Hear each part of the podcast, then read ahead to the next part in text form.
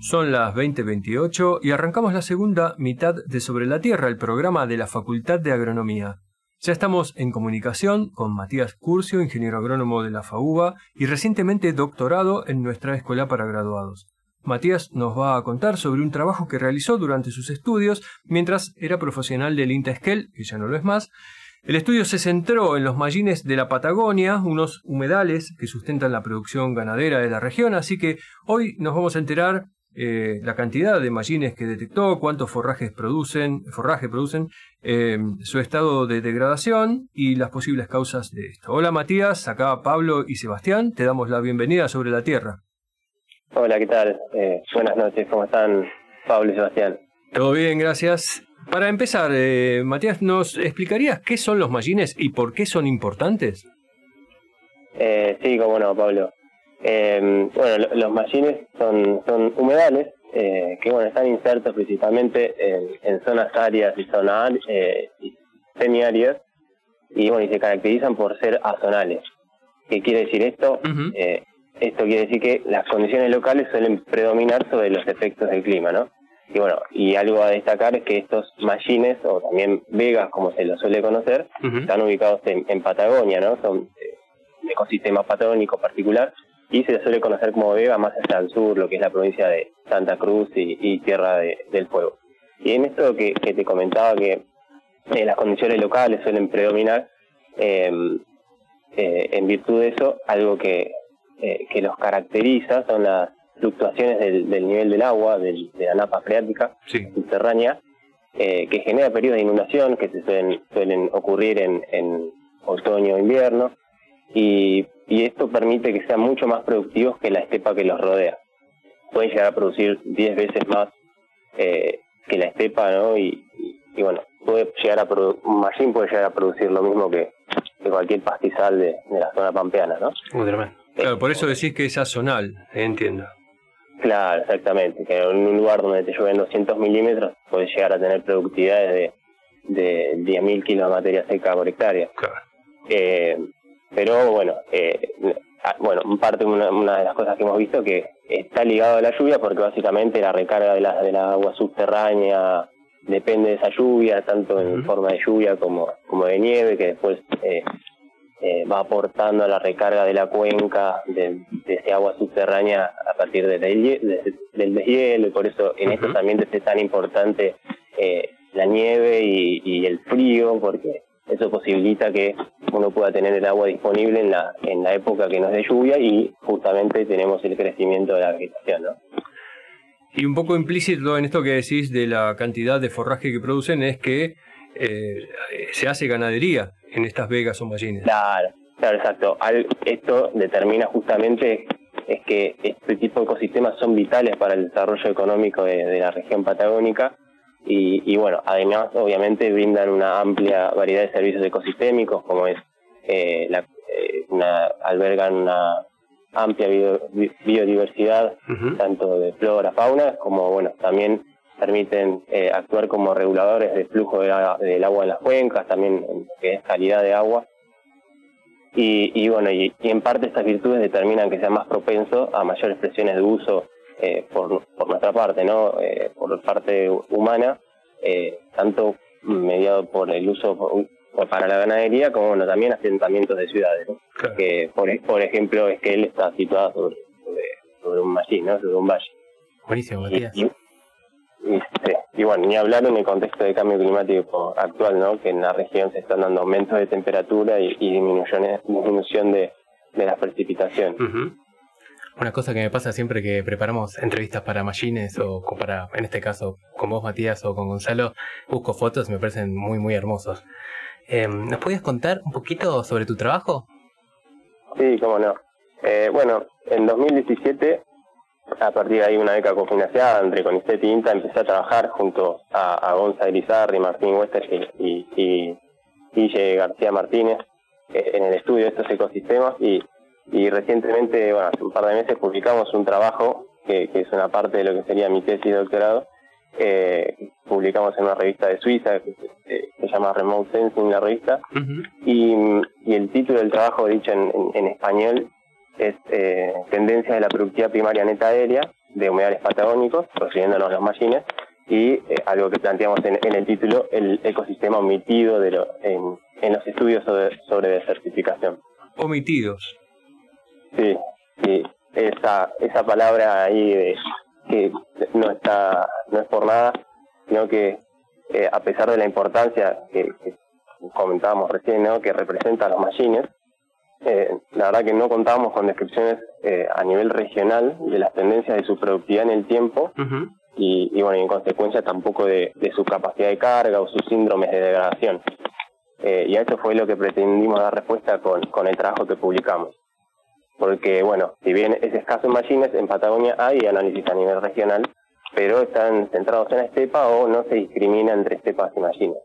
Y esta, esta cuestión de azonal nos hacía preguntar si podía llegar a comportarse distinto a lo que los estudios plantean en la estepa, que por lo general es un eh, es una merma en la productividad o, incluso se han visto eh, momentos contrapuestos, en un momento de, merma en cobertura vegetal y otro momento de, de aumento. Eh, bueno, y la pregunta un poco iba por ahí.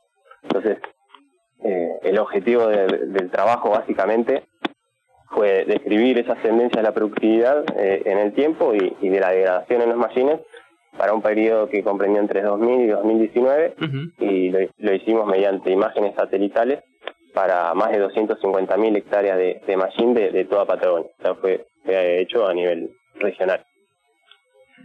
Claro, la posibilidad de usar los satélites es que vos abarques un área muy grande e incluso puedas viajar en el tiempo. Exacto, exacto. Eso es lo que nos permite a distintos satélites para, para poder eh, utilizarlo de esta manera. Nosotros usamos en particular MODIS para este trabajo.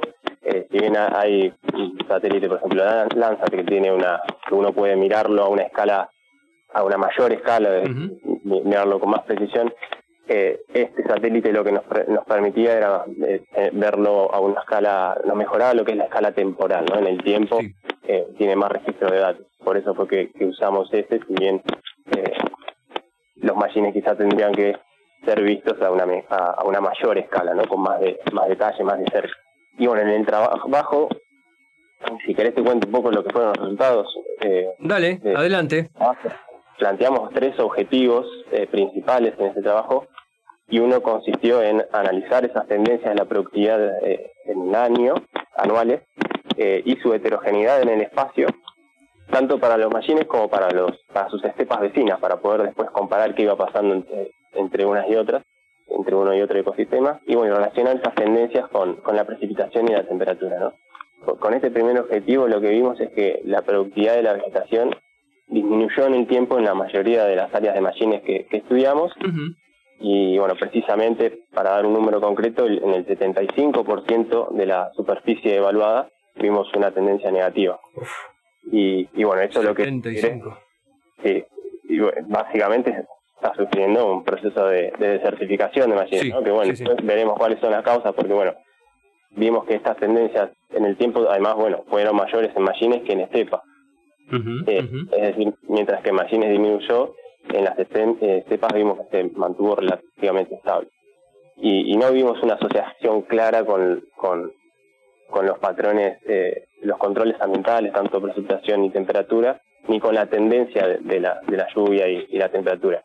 Así que bueno, ahí puede estar pasando algo más, puede estar jugando fuerte la intervención humana, eso ah, sería una cuestión a ver, o bueno, o habrá que verlo a, otra escala, ¿no? Porque la escala que, lo, lo que yo te comentaba que veíamos en relación a la precipitación y la, temperatura, también es de imágenes satelitales y bueno, y ves a una escala muy grande y ahí, ahí nos puede, puede generar algún tipo de error en esa determinación, ¿no?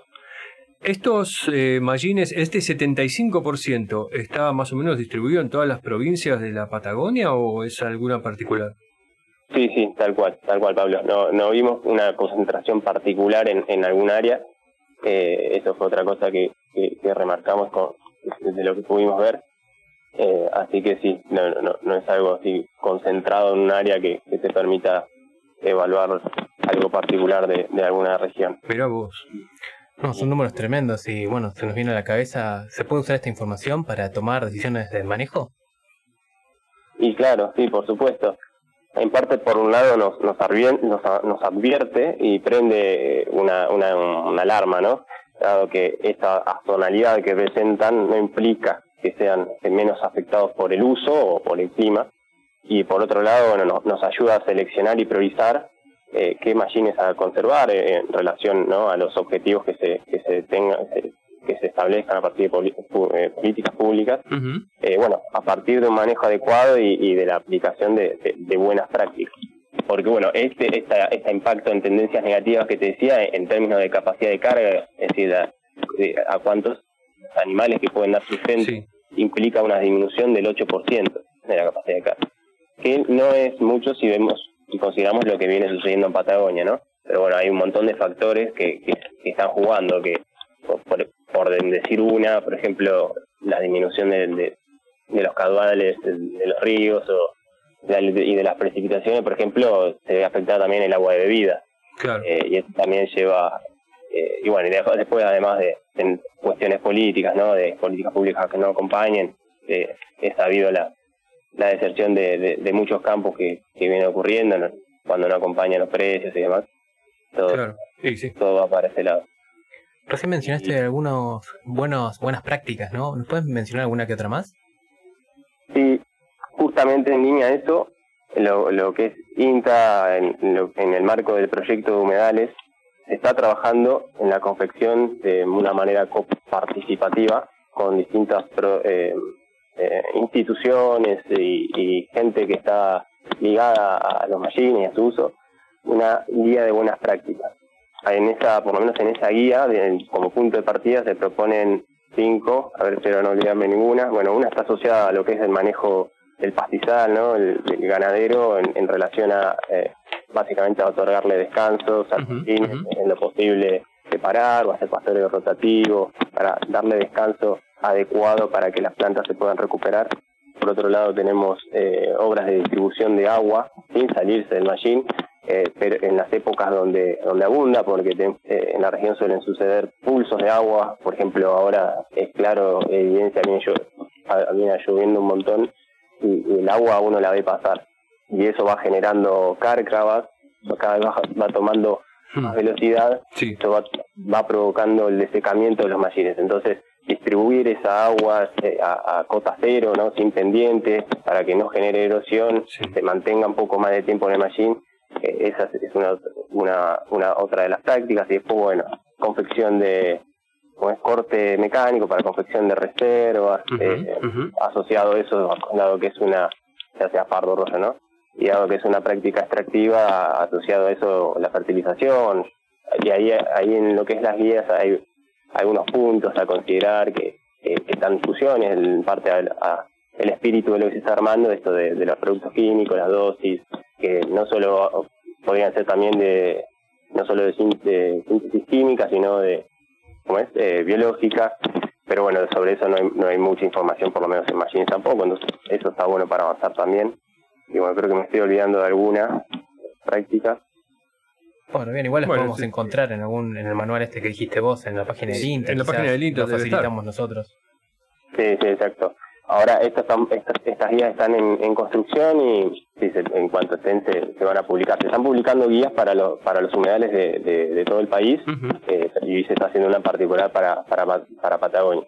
No sé si han escuchado nombrar también el, el mapa de humedales que se había publicado desde INTA y bueno, eh, son puntos de partida para seguir a partir de ese mapa y de todo lo que se viene trabajando eh, también la instalación estaría bueno a futuro, que se, viene hablando hace tiempo y cada vez se está más cerca de concretar la, la realización de monitores a, menor escala, eh, con un eh, seguimiento a campo, ¿no? Y en, en, conjunción con imágenes satelitales que permitan monitorear de una manera más acabada, por ejemplo, como, como es en el caso de las estepas que tenemos en toda Patagonia, ¿no? Conocidas como Mara por sus siglas.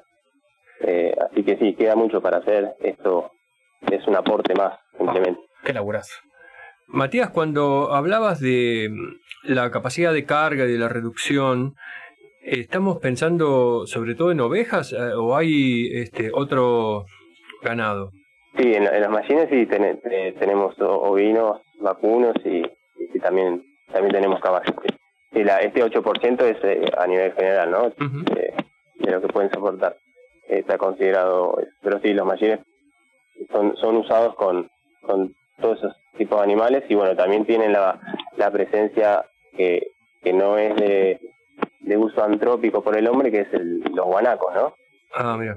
Sí. Que la población viene en aumento y eso genera también una dificultad a, a la hora de, de manejarlos porque, eh, no sé, cuando uno hace la planificación del pastoreo, tiene que tener en cuenta el, el uso de, de los guanacos, entonces a veces quizás no terminan, uno le da descanso, pero en realidad no descansan porque tiene encima los guanacos y es una población que está eh, que está en aumento y, y realmente es un, eh, termina siendo una problemática en la región, por lo menos para, para lo que es el uso, ¿no?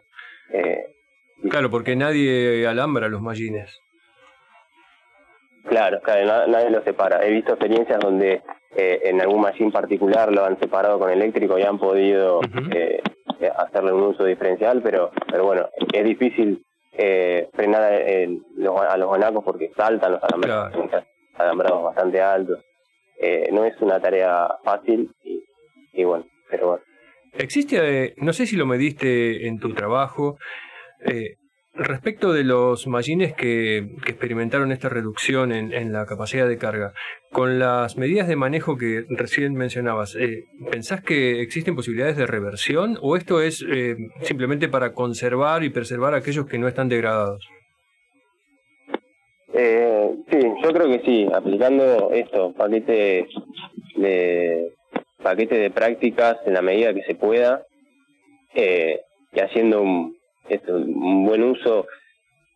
No sé si se puede, yo creo que sí, se puede revertir, pero hay machines que creo que, no sé si decir que es tarde, pero, porque una pregunta, por ejemplo, que, que, que nos solemos hacer ahí en el, en el equipo de trabajo, es eh, si dadas las condiciones, ¿no? A, a, lo, a, lo, a donde va la tendencia climática principalmente, hay un trabajo que, por ejemplo, plantea que eh, que va a haber un, alrededor de una reducción de entre el 20 y 40%, si no me equivoco, de, de disminución en las cuencas del río Chubut, por ejemplo. Uh -huh. Entonces, con si tenemos menos cantidad de agua, pode, podemos seguir teniendo la misma la misma área de machines que teníamos uh -huh. hace unos cuantos años atrás. Uh -huh. Bueno, eh, por más que por más que, eh, que metamos mano y hagamos lo mejor posible, claro no, no sé si eh, ya estamos en un proceso de cambio que podamos atajar, pero hasta cierto punto. Bien, a mí me, me encantó lo que contaste y aparte me pareció que estuvo clarísimo. Y entonces te queremos agradecer, Matías, que hayas estado en Sobre la Tierra. Seguimos en contacto para futuras investigaciones, para ver cómo sigue adelante esta línea y futuros resultados. ¿no? Por supuesto. Bueno. Hasta luego. Vamos a un corte.